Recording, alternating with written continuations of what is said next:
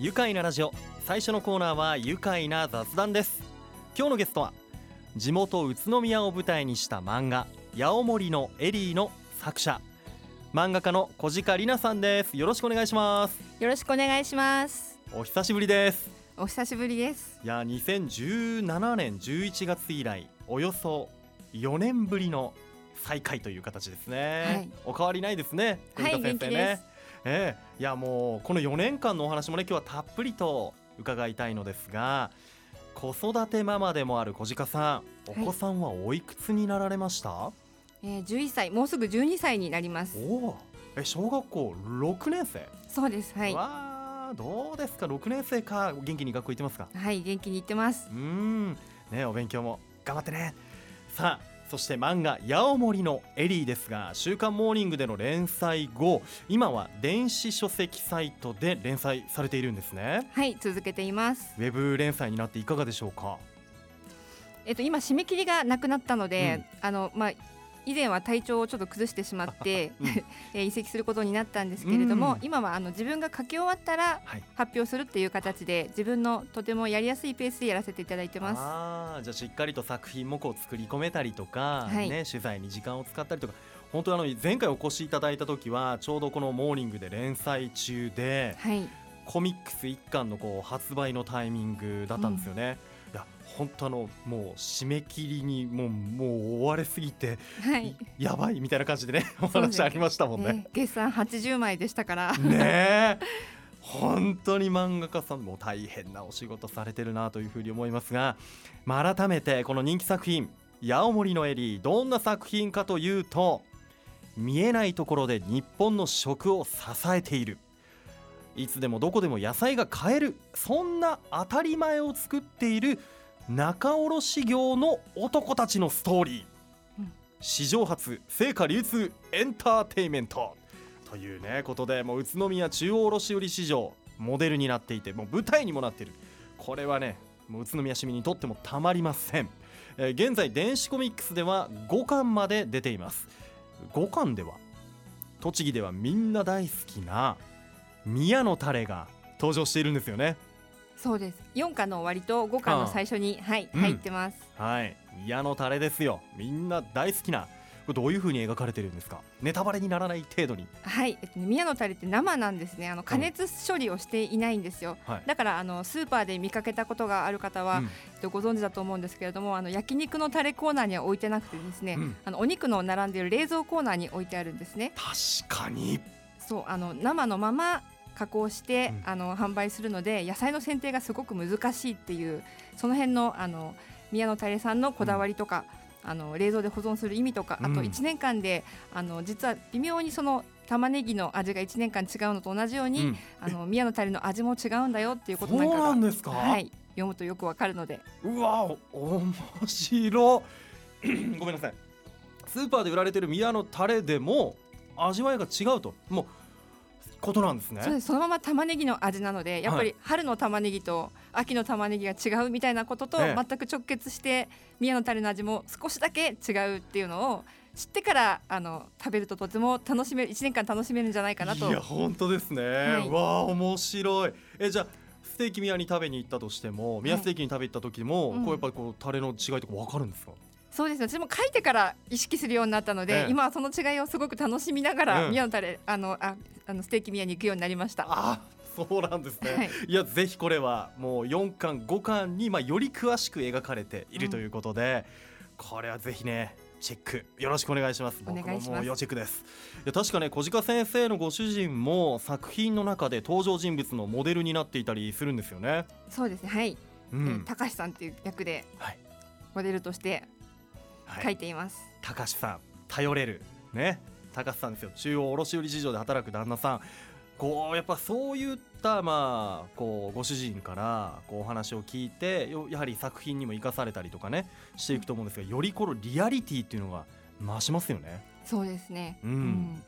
いや本当それにしてもこの漫画は知識がないと書けないというふうに思うんですが、うん。まあ、もちろん取材やあとは近頃は公演にも結構出かけていたそうですね。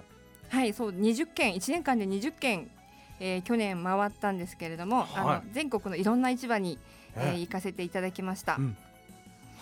えーっとそうえっと新人のあの市場のあうん。若手の皆さんとかってまだ市場のその仕組みの、えっと、必要性とか重要性とかっていうのをまだそんなに知らないで入ってきてる方とか、はい。あとはまあ農家さんの集まりで、うん。えー市場をちょっと敵っていうこう中間搾取業者的な感覚で誤解されてる方とかがもちろんベテランの方はすごくよく分かってらっしゃるのであの本当に若手の方なんですけれども、はい。そういったちょっと誤解を解いたりとかあと市場の若い方だったらその役割を知っていただいて、うん。あの仕事に誇りを持っていただきたいみたいなちょっと会社研修じゃないんですけど、うん。そういったようなこともあの1年間やらせていただきました。企業研修とかしあれですね。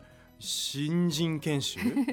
そんな育感じ。成みたいな。あそんな育成っていうほど立派ではないんですけどあの市場のことをよく知ってもらうっていう意味では、あの兄弟にとてもいいとよく言われてなるほど。いるので。この八森のエリーがねそうなんですよもうそのね。市場で働く人たちやこう流通の仕組みとかもよく描かれているのではいそういったところで全国からお呼びかかってるんですね。す市場からね。はい、あとはなんか市場の仕組みが、ももしかしてこの先変わるようなことが今はい。流通の革命ってものすごく起きてますから、うん。もしこの先変わる変わらないといいなって思ってるんですけど変わった時に、うん。あの江戸時代から続くこう日本の市場の文化と歴史がはい。どれだけ優れていたかっていうことをうん。私は記録に残したいっていうふうにも思ってるので、はあ。そういった意味でもこの作品を作り続けていきたいなと思っていまなす。るほど。いやもうなんか教育漫画になってますよね。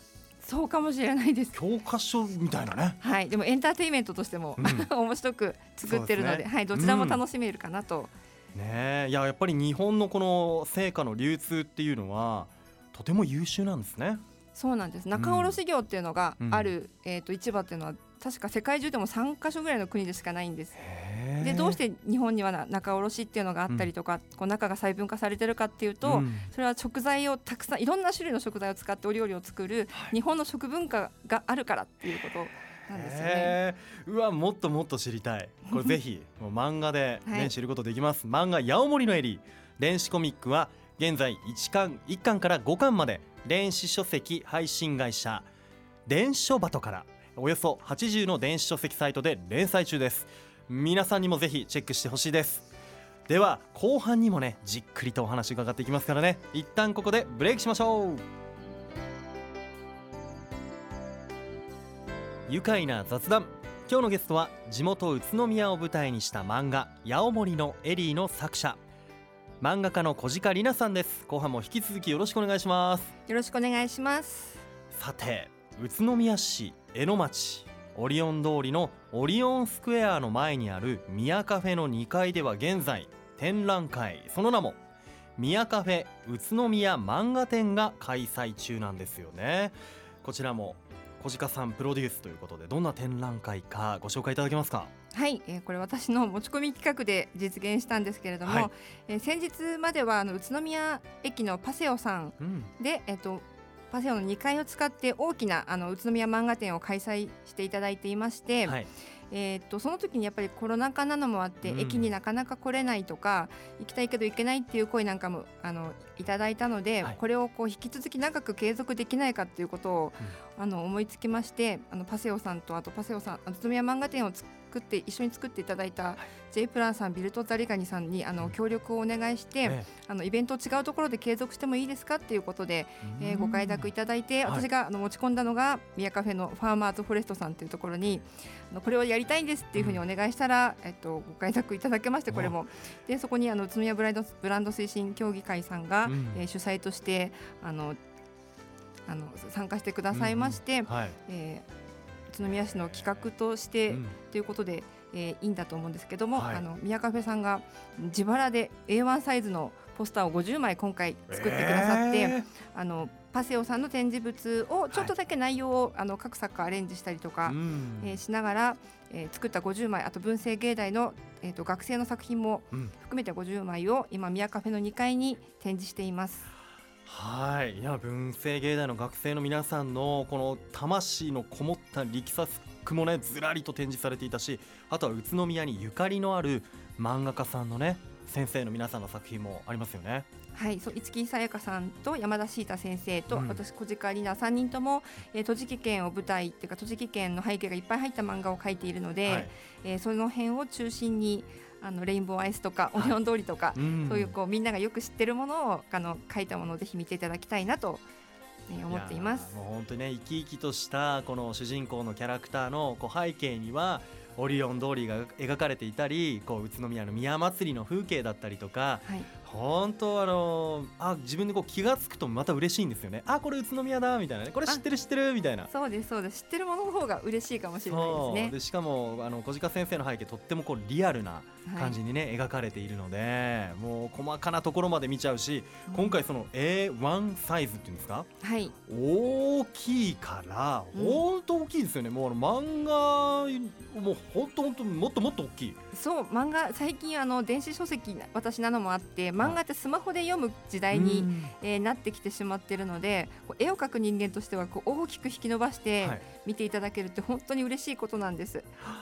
そうなんですね。いや本当に漫画とかねデジタルデバイスで見るのとはまた違う味わいのねはい、本当あこの線かっこいいなとかうん、この表示こんな大きくなってて見やすいなとかちょっと離れてみたりとかはい。近くに寄ってみたりとか、はい、い、ろいろ やっちゃいました。僕も行ったんですけど。あありがとうございます。だいぶもう楽しい時間過ごせましたよ。あの八尾森のエリーのね作品のダイジェストがもう大きくとパネル展示されていましたからね。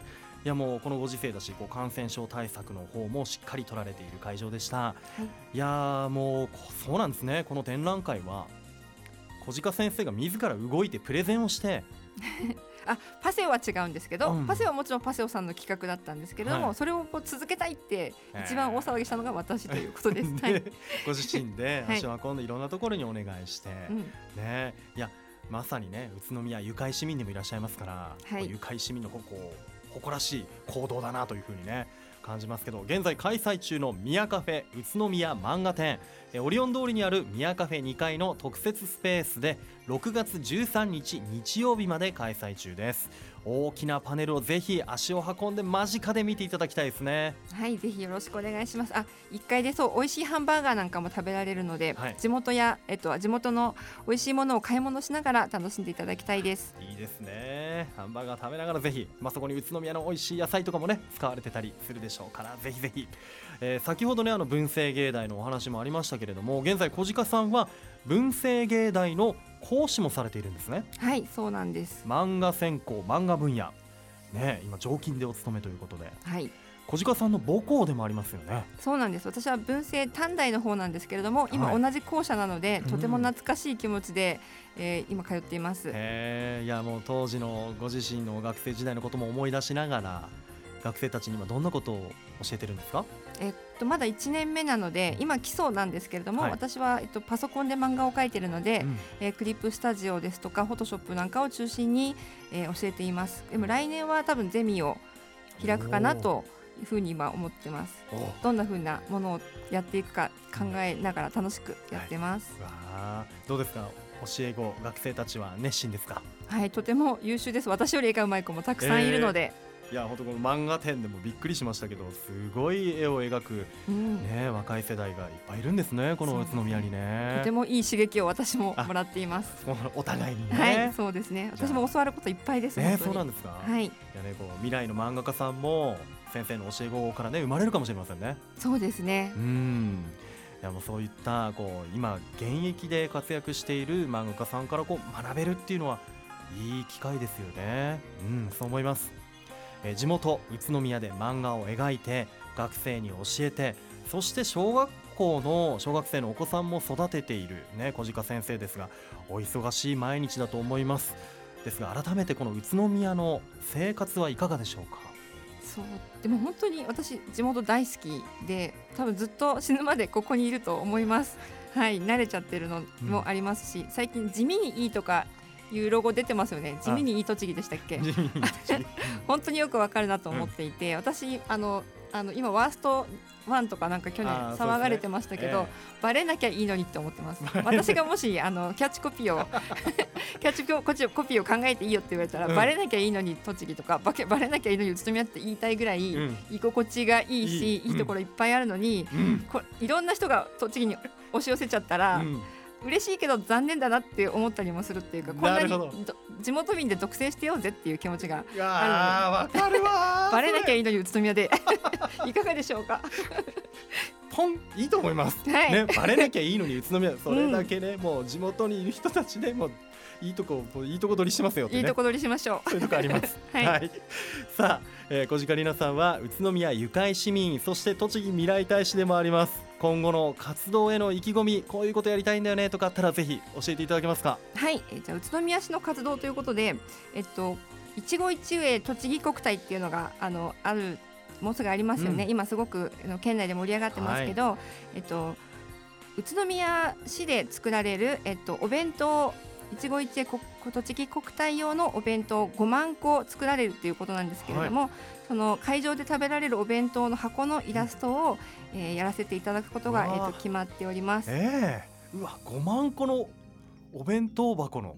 そう表紙。そうなんです。なんであの今宇都宮市の魅力をどれだけ詰められるかということで お弁当だけに？そう休日はですねだからその宇都宮のいろんなあの各名所どどこの背景を描こうかなっていうことで休日はもうし今取材にカメラを持って取り組んでいます。うわーうわどんなこうねデザイン絵が描かれるのか。これはい。楽しみですね。はいぜひええ楽しみ、今職員の方といいろいろお話し合いをしながらはい。作っているところですうわー楽しみにしてます。はい、あともう一つだけすみません、えっと、えっと、今度ですね、オリオン通りで6月の12日。えっと、宇都宮オリオン通りの、えっと、オリオンスクエアのところですね。はい。第42回宇都宮市民芸術祭メディア芸術祭っていうのが開催さされるんですけれども、えっと、宇都宮市内の高校大学専門学校などから募集した芸術作品を展示するということで、うん。えー宇都宮文政芸大もここに出展して、えっと、大学の学生が作った冊子なんかを配ったりとかお。展示なんかもやらやるのでぜひオリオン通りに遊びに来ていただきたいです6月12日土曜日ですはい、いやわかりました。でもね、もう学生たちの才能の共演ということでね、こちらも楽しみにしていきたいと思います。さあ、ね、もうお時間も迫ってまいりました。これからもね、ぜひ小鹿先生頑張ってくださいね。宇都宮盛り上げていってください。はいではこのワードで一緒に締めたいと思います。いきますよ。はいせーの漫画で愉快だ宇都宮今日のゲストは地元宇都宮を舞台にした漫画「八尾森のエリー」の作者。漫画家小鹿里奈さんでした。小鹿先生ありがとうございました。ありがとうございました。住めば愉快だ宇都宮